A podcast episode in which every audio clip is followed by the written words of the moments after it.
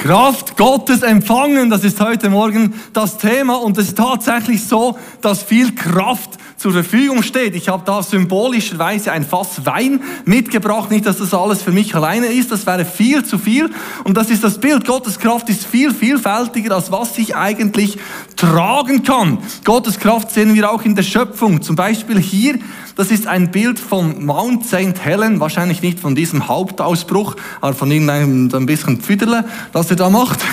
Ähm, denn 1980 gab es dort einen großen Ausbruch. Bei diesem Ausbruch entstand ein Krater von 1,6 Kilometer Breite. Die Bergspitze wurde von 2950 auf 2449 Meter abgetragen. Also der Berg war plötzlich 401 Meter kleiner wegen einem Vulkanausbruch. Der ganze Schutt, der da kam, war 2,3 Kubikkilometer umfangreich. Also da ist was passiert und es ist einfach, es ist nicht mal nur so, es ist einfach ein Bei, ein, ein Nebenprodukt von Gottes Schöpfung. So nebenbei ist da noch ein Vulkan hochgegangen. Sowieso interessant und spannend, wie die Schöpfung Kraft widerspiegelt, zum Beispiel Wellen. Mich faszinieren Wellen.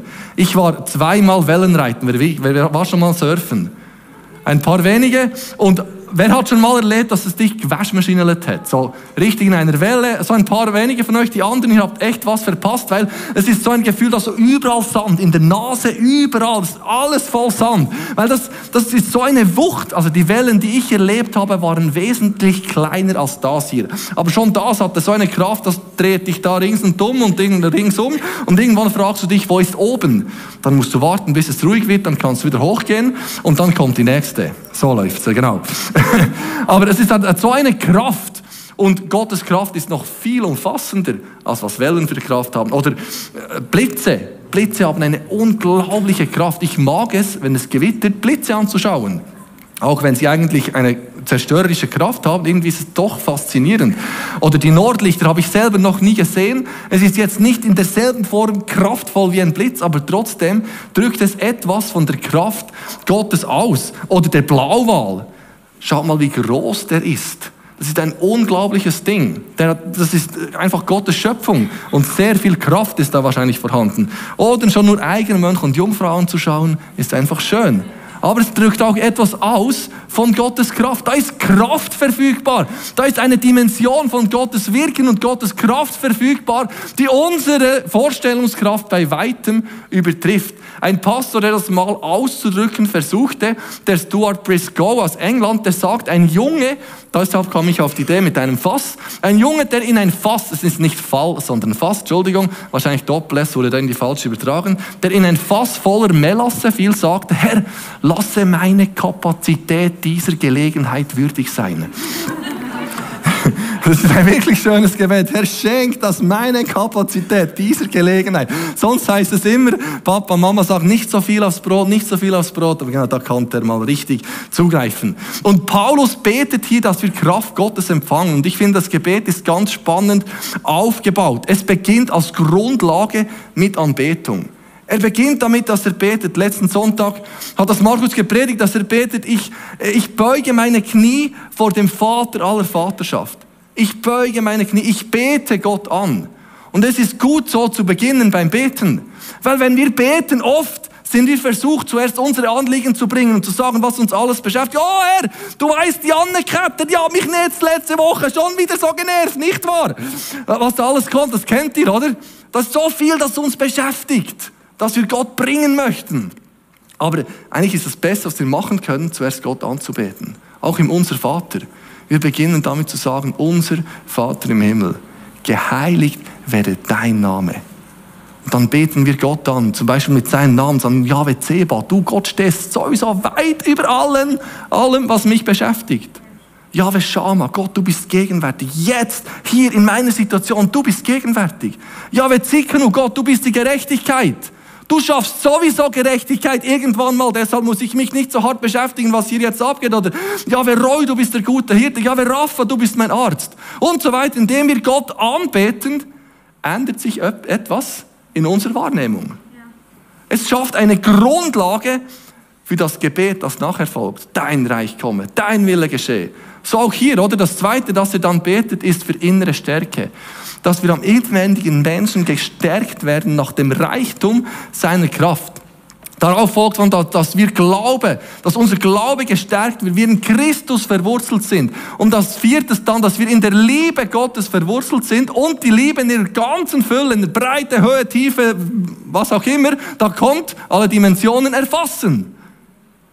Und noch spannend, das Erfassen von Gottes Liebe hat als Grundlage, dass wir innerlich gestärkt werden und Glauben aufbauen. Liebe, Liebe Gottes wirklich in allen Dimensionen zu erfassen, braucht als Grundlage, dass wir seine Stärke, seine Kraft und seinen Glauben in uns entwickeln. Unser Text heute, Verse 3,16. Dass er euch gebe, nach dem Reichtum seiner Herrlichkeit gestärkt zu werden durch seinen Geist an dem inwendigen Menschen. Nachdem er Gott anbetet, sagt er dann, dass er euch Kraft gebe nach dem Reichtum seiner Herrlichkeit, gestärkt zu werden durch seinen Geist an dem inwendigen Menschen. Das ist eigentlich eine logische Schlussfolgerung von dem, was vorher im Epheserbrief bereits passierte.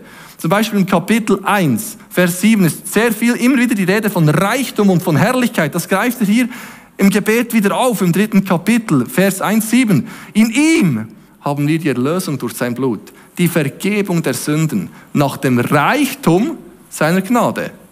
Dann 1,18. Und er gebe euch erleuchtete Augen des Herzens, damit ihr erkennt, zu welcher Hoffnung ihr von ihm berufen seid, wie reich es Reichtum und Herrlichkeit seines Erbes für die Heiligen ist.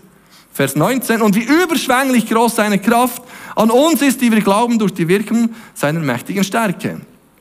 Epheser 2,7, damit er in den kommenden Zeiten erzeige den überschwänglichen Reichtum. Also der Paulus ist fast wie die Bettlers. Wir übertreiben auch gerne, wir brauchen immer so viele Wörter, so mega und super und extrem und gigantisch und so, so das irgendwie passiert das uns. Ich bin auch so erzogen worden, deshalb kommt das mir irgendwie auch so. Aber der, der Paulus, der ist unser großes Vorbild, weißt du. Der, der, der spricht auch so vom überschwänglichen Reichtum seiner Gnade durch seine Güte gegen uns in Christus. Also das ist schon ziemlich wortgewaltig. He?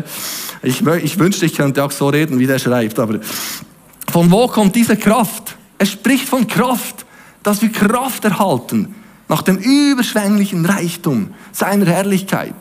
Die Kraft kommt von Gott. Wir bitten Gott, der alle Ressourcen hat. Wir bitten nicht jemanden, der gar nicht geben kann. Wenn wir jemanden bitten, der gar nicht geben kann, können wir noch lange bitten. Ich habe hier eine leere Flasche Wein. Es gab letzte Woche ähm, Risotto und es ist einfach besser mit ein bisschen Weisswein, nicht wahr? Also zum Dritten und dazu zu ist auch noch gut. Aber, so, aber eine leere Flasche kann ich noch lange bitten und versuchen, dass diese leere Flasche mein leeres Glas füllt. Das geht nicht. Ich kann noch lang versuchen, ich kann das stundenlang, tagelang so hinhalten. Da passiert nichts da wird auch nie was passieren. Ich denke, der Joel ist so ein Löffel. Logisch passiert da nichts. Ja, aber das Problem ist, wir machen das. Ich mache das ständig. Ich versuche mein Leben mit Dingen zu füllen, die mein Leben gar nicht füllen können. Das passiert uns alle, dass wir an, Ding, an Orten suchen. denke, das sollte mir Erfüllung geben. Gestern war ich Skifahren mit der Familie. Es war wirklich, wirklich schön. Also schönes Wetter. Ich weiß nicht, wo ihr wart, aber wir hatten schönes Wetter. Und das war super, es war wirklich erfüllend, tat gut, aber ganz ehrlich, wenn ich das immer mache, das füllt mein Herz nicht. Äh, Gott gönnt es mir und es war super, haben wir das gestern gemacht. Und wenn ich jeden Tag Skifahren gehe, das füllt mein Herz nicht. Ich kann noch so lange versuchen, die Flasche dahin zu halten oder noch besser anderen beim Skifahren zusehen. Das mache ich ganz gerne. Fährt der Odi schon? Ist es später? Erst 12 Uhr, ich weiß nicht wann. Aber heute fährt er irgendwann mal. Aber so Sonntag ist immer schwierig zu schauen, aber ich, ich schaue das eben schon sehr gerne. Und das ist, ich glaube, Gott hat auch nicht ein Problem damit, aber es füllt mein leeres Glas nicht. Es macht auch mein Skifahren nicht wirklich besser. Also ein bisschen vielleicht. Meine Kinder versuchen schon so ein bisschen ja, in die Hocke zu gehen und das zu machen wie der Odi, aber es klappt dann nicht wirklich so, oder? Aber ich kann noch lange versuchen, mein Leben mit dem zu füllen oder was auch immer es ist. Wir können unsere Hoffnung auf ganz verschiedene Dinge setzen. Auf hunderte von Dingen in dieser Welt. Und es füllt ehrlich gesagt nicht. Es ist nicht, dass alles problematisch ist, was wir versuchen. Also wenn es zu viel wird, wird es schon problematisch. Aber es füllt einfach nicht. Aber hier sprechen wir, kommen wir zu jemandem, der tatsächlich geben kann. Gott, derjenige, der Kraft gibt, ist Gott höchstpersönlich. Der, derjenige, der alle Ressourcen hat. Weit mehr Ressourcen, als wir uns überhaupt vorstellen können. Ich habe in der Vorbereitung errechnet, was mein Vermögensverhältnis im Verhältnis zu Bill Gates ist. Bill Gates ist der sieben, sieben reichste Mensch der Welt. Der reichste ist Elon Musk. Dort ist es etwa das Doppelte. Also mein Vermögensverhältnis zu Elon, Elon Musk ist ungefähr 1 zu 5 Millionen. Also 1 zu 5 Millionen. Das zu Bill Gates ist 1 zu 2,3 Millionen. Also der hat 2,3 Millionen mehr Geld, fach mehr Geld als ich. Also der hat wirklich Stutz. Aber das, das Traurige ist, den kümmert es einen Dreck, dass ich etwas von seinem Geld brauchen könnte. Der weiß gar nicht, dass ich existiere. Selbst wenn er es wüsste, würde er vielleicht denken, ja gut, also ja, der hat ja eigentlich genug, so wirklich bedürftig ist er jetzt, ich habe auch genug, ich habe alles, was ich brauche. Aber der hat gar nicht unbedingt ein Anliegen, mir was zu geben. Selbst wenn er könnte, aber das Verhältnis von meinem Vermögen zu Gottes Vermögen ist noch viel größer. Also eigentlich habe ich ja gar nichts gehört, so ist alles ihm. Deshalb, er, er hat alles. Wir, wir bitten jemanden, der mehr hat, als wir uns vorstellen können. Im Kapitel 1 betet Paulus nämlich ab Vers 19, ihr sollt erfahren, mit welcher unermesslich großen Kraft Gott in uns, den Glaubenden, wirkt. Es ist doch dieselbe gewaltige Kraft, mit der er am Werk war, als er Christus von den Toten auferweckte und ihm in den himmlischen Welten Ehrenplatz und seiner rechten Seite gab. Die größte je gemessene Kraft, die wurde nicht gemessen, aber wenn sie messbar wäre, ist, als Christus von den Toten auferstand. Der erste Mensch, der den Tod überwunden hat. Das kann niemand von uns. Aber Jesus hat den Tod überwunden. Dieselbe Kraft ist in uns wirksam. In dieser Dimension spricht hier Paulus. Und das Krasse ist, wen wir bitten. In Vers 14 hat Markus letzten Sonntag gepredigt, deshalb beuge ich meine Knie vor dem Vater. Vor dem Vater, von dem jedes Geschlecht im Himmel und auf der Erde seinen Namen hat. Dass er euch Kraft gebe. Wir bitten den Vater. Denn Elon Musk interessiert es nicht, ob wir was brauchen oder nicht, selbst wenn er helfen könnte. Aber Gott interessiert. Die meisten Väter auf dieser Erde sind auch so, dass sie ihren Kindern gerne geben. Nicht alle hatten das denselben Vater, aber die meisten, viele von uns haben Väter, die uns gerne was geben. Oder auch ich als Vater, wenn meine Kinder mich um etwas bitten, dann gebe ich es noch so gerne. Letzte Woche war mein Fünfjähriger krank im krank zu Hause. Also er war krank, aber jetzt nicht. Äh, am Morgen, als er aufstand, haben wir beide gesagt, der kann unmöglich in den Kindergarten, der ist wirklich krank. So, aber im Verlauf des Morgens entpuppte sich, dass er gar nicht so hart krank war. Also er hat nichts gespielt, aber einfach, ja, er war dann schon und viele Geschichten gehört und ich, ich ähm, hütete, weil meine Frau einen Termin hatte. Und da, so im Laufe des Morgens haben wir dann Snüni gegessen. Und was wir immer machen, zuerst Früchte. Und dann haben wir irgendwie so geredet und, und ich habe ein Lied gesungen und der, das, im Lied kommt Klasse vor und dann hat er gesagt, Papa, Klasse wäre jetzt gut. Krankes Kind, morgens um halb zehn, Mittwochmorgen, und ich so, ja, safe. Klasse, tönt super. Du willst Klasse, ich gebe dir Klasse. Dann gingen wir in den Keller, ich habe ihm Klasse ausgetischt da, schön Karamellsoße drüber oder und dann was auch immer dazu gehört. Äh, keine sollte man wahrscheinlich nicht machen, aber ich habe es gemacht. aber er hat mich gebeten, gebeten und ich habe gesagt, ja gut, Sag es eigentlich niemandem, gell? aber jetzt wissen es alle. genau. Aber der hat Klasse gekriegt. Das ist das Herz des Vaters, der gibt gerne. Also Gott überlegt dann natürlich auch, was uns gut tut. Es gibt nicht jeden Morgen Klasse zum Snüni, keine Angst. Bei Bettlers auch nicht, die sind süße, aber äh, genau, nicht jeden Tag. Aber das ist das Herz des Vaters. Der Vater gibt uns noch so gerne. Wir kommen zum Vater, der alle Ressourcen hat. Und er will gerne geben. Er will seinen Kindern von seiner Kraft geben. Und ich kann mich erinnern, von einigen Jahren gingen wir mit den Pretorius, Berten Scharne und, und Pearson, als wir in die Schweiz kamen, vom Flugplatz auf der Reise nach Spiez gingen wir noch kurz bei Schokolade Frei vorbei. Schokolade Frei hatte damals ein Besucherzentrum. Es tut mir leid, es gibt's nicht mehr. Die haben das mit Corona geschlossen und leider nicht mehr geöffnet. Aber bei diesem Besucherzentrum, da ging man da so durch und die erklärten einem, wie Schokolade entsteht, wie die Geschichte von Schokolade ist. Und dort habe ich dann Kakaobohnen versucht. Hat schon jemand mal Kakaobohnen versucht? Gau, das ist grusig. Es ist furchtbar. Ich habe es auch nicht irgendwie die, die, die, die Kruste abgenommen, ich habe das einfach eingeworfen und dachte, das steht ja da, kann man essen. Das ist furchtbar. Das ist schlimmer, als eine Erdnuss mit Schale zu essen. Habt ihr das auch schon versucht? Das geht, aber es ist grusig. Aber noch schlimmer ist die Kakaobohne so bitter. Wie kann etwas so Feines aus dieser Kakaobohne entstehen? Jedenfalls, es kam besser.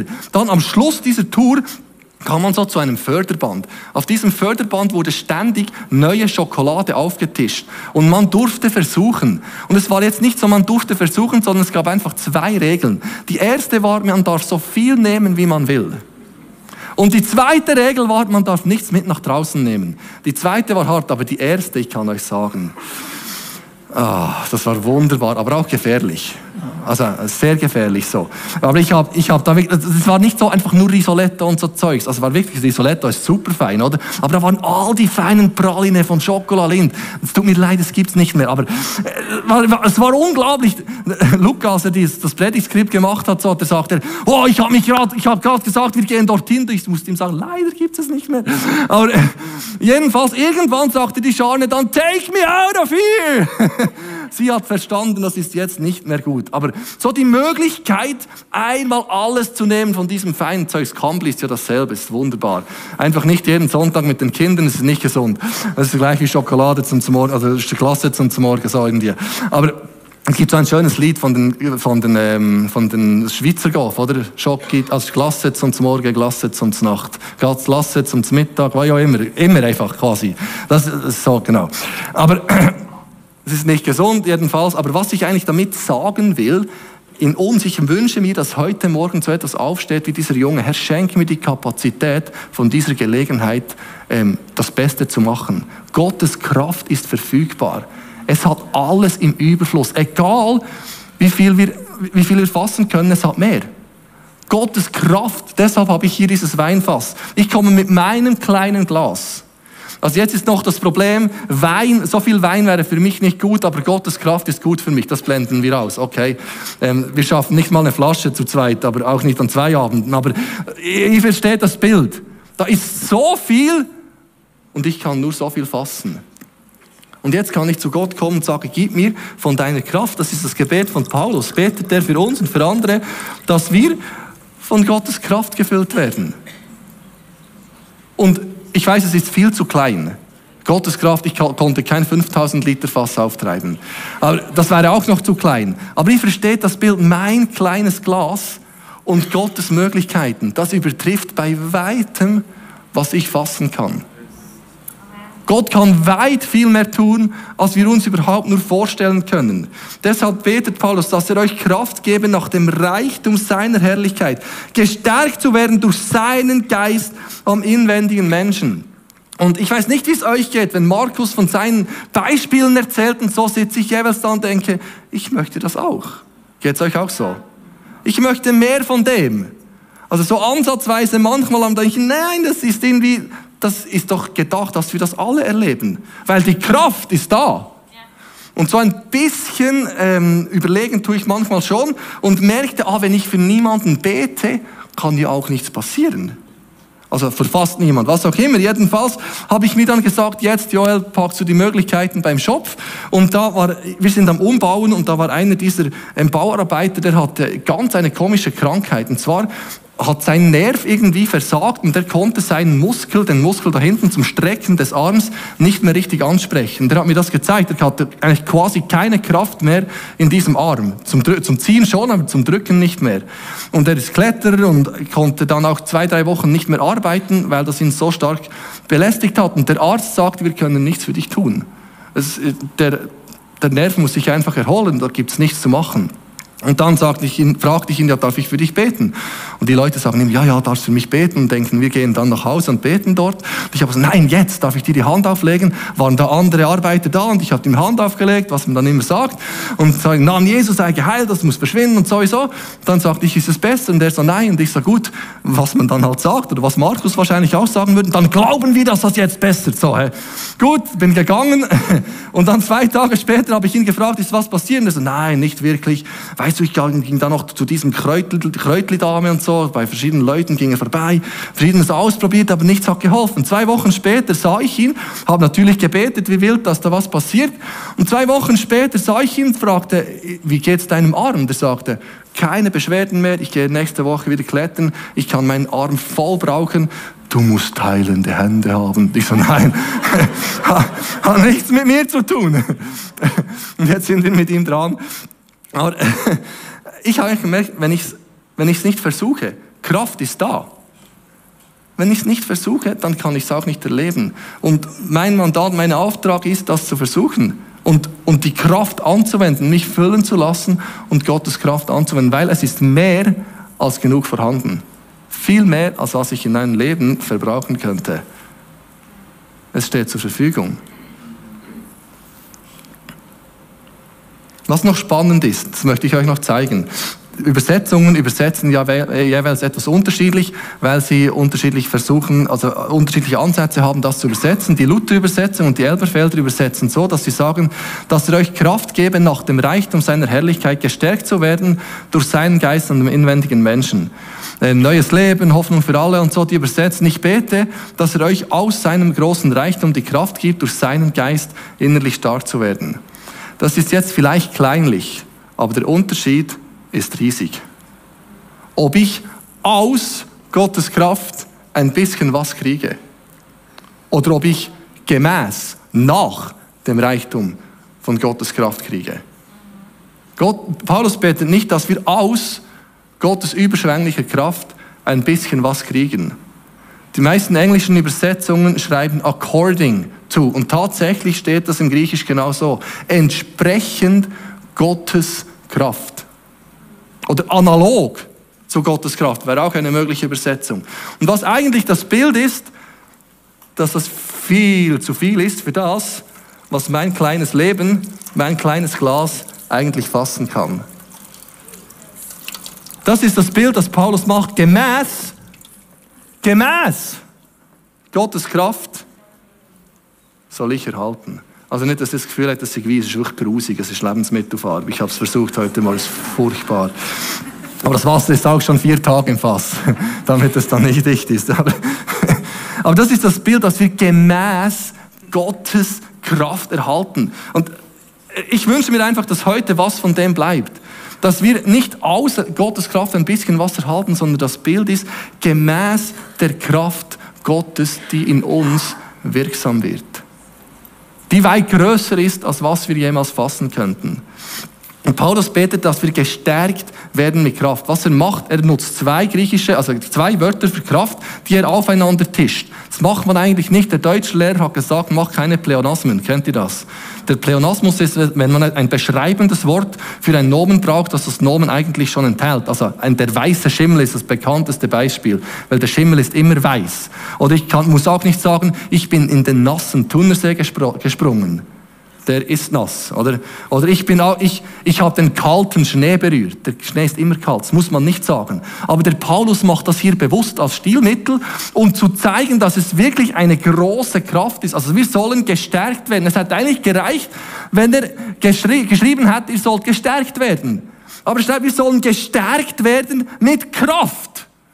Und das Wort Verstärkung, das Kratajotenai, das müsst ihr euch nicht merken, ich kann es mir auch nicht merken, das ist ein ganz interessantes Wort, das wird nur zweimal im Neuen Testament verwendet. Nur zweimal. Hier und noch an einer anderen Stelle. Und die andere Stelle ist ganz interessant, nämlich Lukas 2,40, wo es heißt, das Kind aber wuchs und wurde stark. Kratajo, dort ist andere Verbform. Voller Weisheit und Gottes Gnade lag auf ihm. Jesus wurde gestärkt mit diesem Kratayo. Jesus wuchs auf als Kind und die Kraft Gottes wuchs in ihm, dass er als zwölfjähriger Junge vor die gelehrtesten Pharisäer von ganz Israel steht und denen die Schrift erklärt. Und jetzt packt der Paulus dieses Wort aus Lukas 40 aus und sagt, wir sollen gestärkt werden. Wie Jesus sollen wir gestärkt werden. Und spannend ist, dass das dass der Vater gibt. Das ist dieses Wort vergeben, die Domi.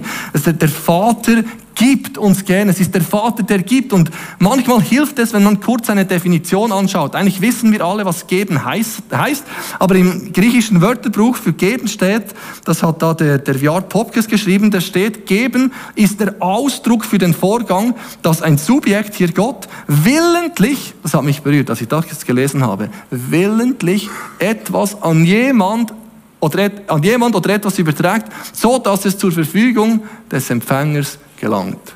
Es ist Gott, der Vater im Himmel, der willentlich in unser Leben seine Kraft gibt. Gemäß der Herrlichkeit seines Reichtums. Und dieses genau gleiche Wort für geben kann auch hingeben bedeuten. In Lukas 22, Vers 19 sagt Jesus, dies ist mein Leib, der für euch hingegeben wird. Wieder dieses Didomi. Mein Leib, der für euch hingegeben wird. Mein Blut, das für euch hingegeben wird. Gott ist derjenige, der sich uns hingibt. Jesus ist am Kreuz stellvertretend für uns gestorben, damit wir Vergebung erlangen. Aber es hört lange nicht dort auf, damit wir ausgestattet werden, ein Leben in der Kraft Gottes zu leben. Ausgestattet werden, ein Leben zu leben, damit Menschen seine Herrlichkeit sehen.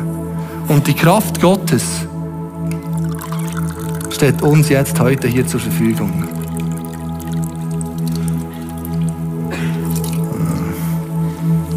Und das Gute ist, wenn es tropft, gut, wenn es etwas zu viel ist. So. Das ist die Idee. Weißt du, was ich meine? Dann kriegen auch andere noch was ab von der Kraft Gottes. Gott will unser Leben mit seiner Kraft berühren. Und wir alle wissen das schon. Aber ich wünsche mir heute Morgen, ich bete, dass wir wie neuen Glauben kriegen, dass Gottes Kraft jetzt, heute, meinem Leben einen Durchbruch schenken kann. Und Gottes Kraft ist viel mehr verfügbar, als wir jemals fassen könnten. Und vielleicht bist du da und sagst, ja, ich habe noch gar keinen Bezug zu dem Ganzen. Gerade heute im ersten Gottesdienst war jemand da. Ich habe dann später mit ihnen geredet und er hat gesagt, ich will das. Ich will mein Leben Jesus anvertrauen. Ich will Teil werden von dieser Familie. Und wenn, du, wenn das du bist und sagst, ich, ich, ich, ich habe das noch gar nie wirklich verstanden, aber ich möchte Gottes Kraft in meinem Leben empfangen, dann habe ich ein einfaches Gebet mitgebracht, dass du mit mir beten kannst. Dann kannst du mit mir zusammen das lesen und sagen, Jesus, ich komme zu dir. Bitte vergib mir all meine Fehler. Komme jetzt in mein Herz. Sei du mein Herr und mein Gott. Ich will dir nachfolgen. Ich glaube an dich und erfülle mich mit deinem Heiligen Geist.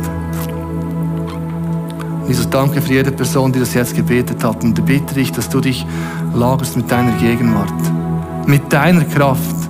Du hast dich uns hingegeben. Und Jesus, wir wollen uns dir hingeben, damit deine Kraft durch unser Leben wirksam werden kann. Und ich bitte dich jetzt, dass du in unserem Denken eine Blockade löst. Denken, für mich steht nur ein bisschen zur Verfügung. Bitte, dass du unser Denken, unser Herz erweiterst, damit wir verstehen, dass wir gemäß der Kraft Gottes empfangen. Jesus, fülle uns mit dem Reichtum deiner Kraft, mit deiner Herrlichkeit, damit dein Name verherrlicht wird.